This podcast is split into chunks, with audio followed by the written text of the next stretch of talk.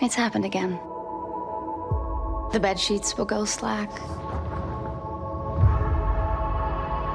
Or the shower will keep running.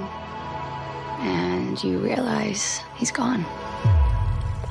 Bonjour à toutes et à tous et bienvenue dans la watchlist de Spoilers. Ici CHP et je suis avec Justine. Nouvelle watchlist, notre format court dédié aux sorties récentes et moins récentes de séries, consacré aujourd'hui à la mini-série de Time Traveler's Wife, une série SF totalement passée sous notre radar, mais qui, vous allez le voir, semble pourtant totalement digne d'intérêt. Justine, peux-tu nous présenter cette série et nous dire ce que tu en as pensé? Donc série euh, de euh, science-fiction, comme euh, le titre, donc l'épouse du voyageur temporel l'indique déjà. Je parle de cette série qui est donc diffusée sur, enfin c'est une production HBO euh, qui est disponible en France sur euh, OCS encore euh, actuellement. Et c'est une série qui date de 2022, mais que j'ai découverte bah, il y a quelques semaines, un peu par hasard.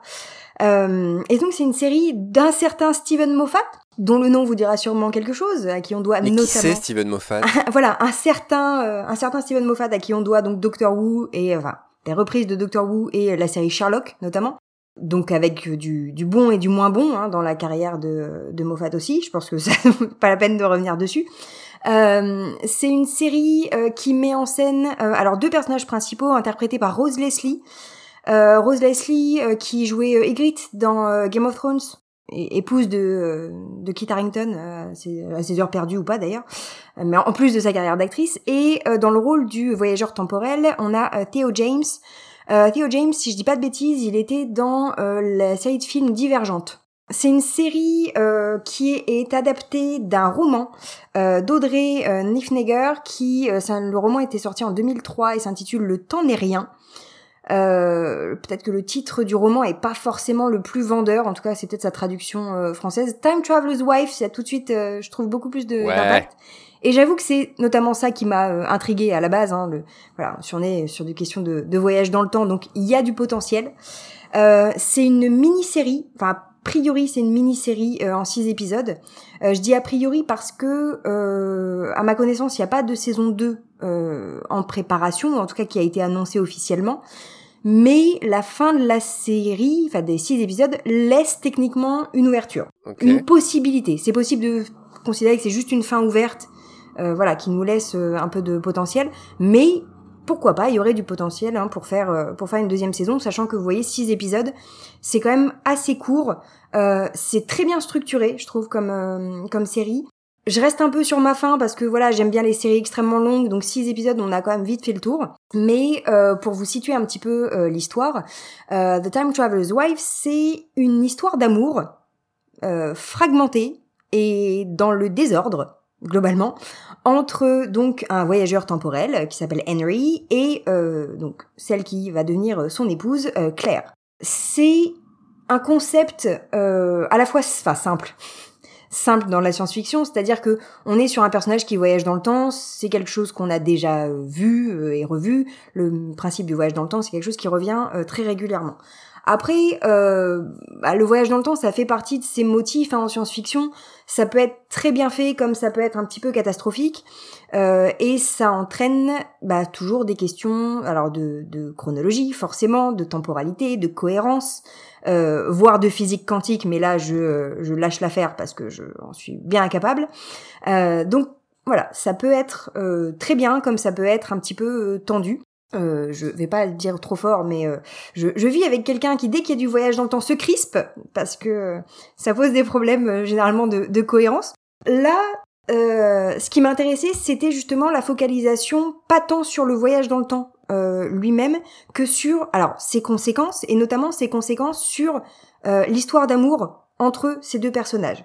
J'ai fait un petit point sur ces différentes séries avec euh, les on va dire les points les moins et les plus, voilà, les points négatifs et les points positifs. Ben, on va commencer par ce qui voilà, ce qui selon moi euh, fonctionne moins bien et comme ça on terminera sur le positif. Voilà, on va rester sur une note euh, une note un peu plus enjouée pour finir.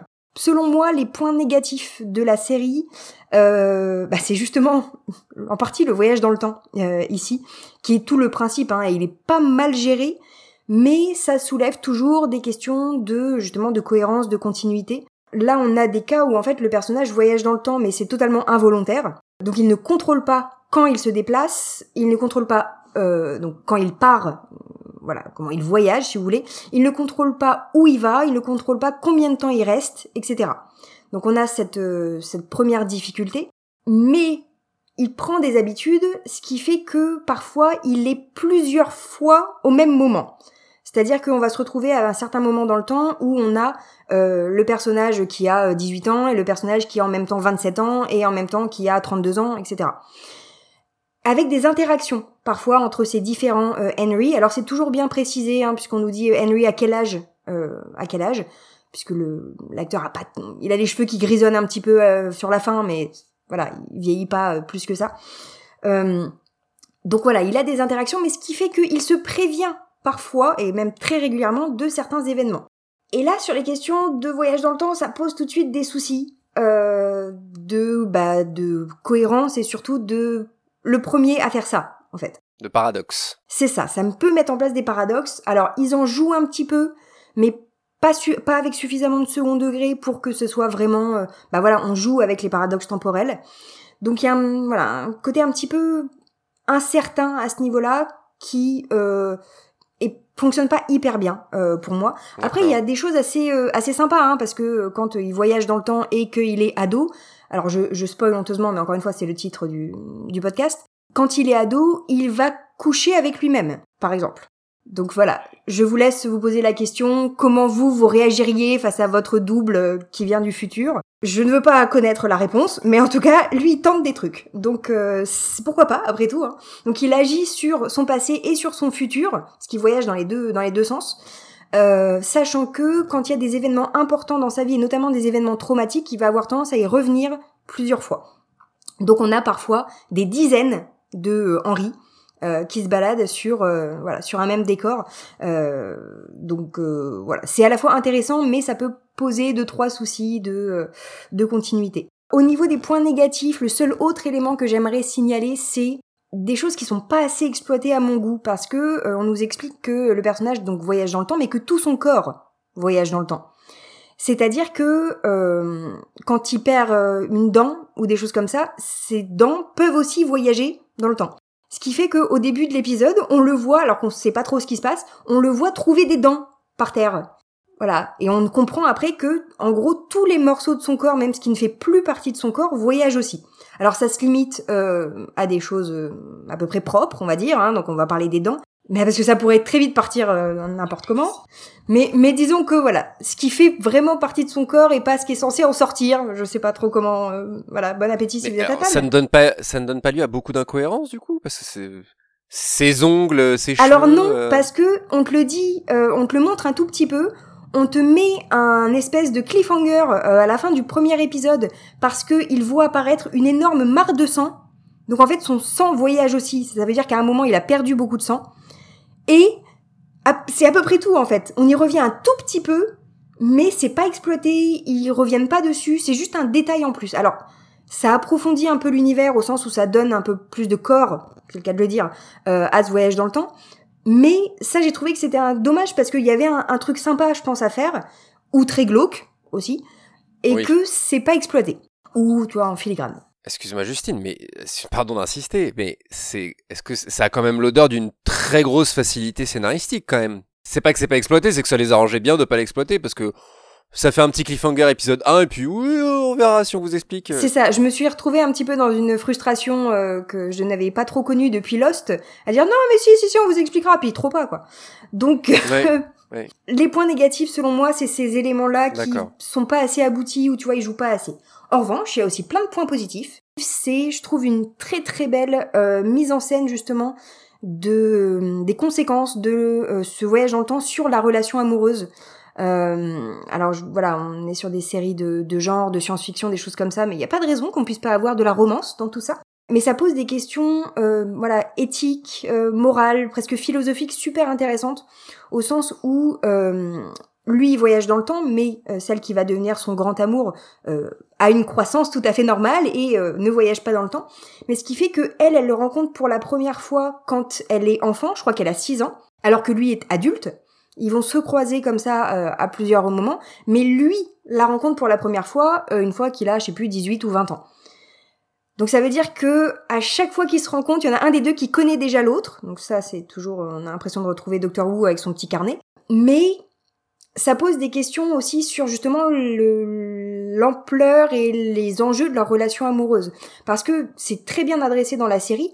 Elle lui explique, une fois qu'ils sont adultes, que elle, tout son euh, développement de femme a été euh, un peu soumis à son influence. Elle le connaît depuis quasiment toujours et elle, euh, elle a été modelée en fait dans dans ses désirs, dans sa sexualité aussi, par le fait que elle tombe amoureuse de lui et que assez rapidement dans son enfance, elle sait en fait qu'elle va l'épouser. Donc voilà, ça pose des questions toujours de libre arbitre, etc. Mais aussi seconde lecture intéressante. C'est ça, de ce cette question de voilà de relation amoureuse. Alors très qui peut être très euh, creepy hein, par moment parce que quand il se rend compte pour la première fois qu'elle a 6 ans et qu'il en a je sais plus 35, c'est problématique. Mais justement, c'est adressé euh, aussi et euh, je trouve que c'est voilà c'est vraiment bien fait et je m'attendais pas à être aussi agréablement surprise par par cette série. Donc voilà, je ne peux que vous la recommander. C'est que 6 épisodes sur OCS pour l'instant. OCS, ok. D'accord. Donc profitez dans un sens ou dans l'autre. Merci Justine. Si vous souhaitez continuer sur ce cocktail voyage temporel et amour, si si, je, vous le jure, c'est une histoire d'amour, on ne peut que vous conseiller encore et encore la série Dark sur Netflix. Et si c'est d'un ton plus léger dont vous avez besoin et que vous avez un peu de temps devant vous, l'éternel Doctor Who vous tend les bras. Elle reviendra d'ailleurs en novembre pour trois épisodes spéciaux et grande nouvelle sur Disney+. Merci à toutes et à tous pour votre écoute. N'hésitez pas à vous abonner à l'émission Spoilers sur votre fournisseur de podcast préféré et à nous mettre 5 étoiles ainsi qu'un petit commentaire si vous en avez l'envie. C'est clairement la meilleure manière de nous soutenir actuellement. Merci à celles et ceux qui l'ont déjà fait et à bientôt pour de nouvelles watchlists.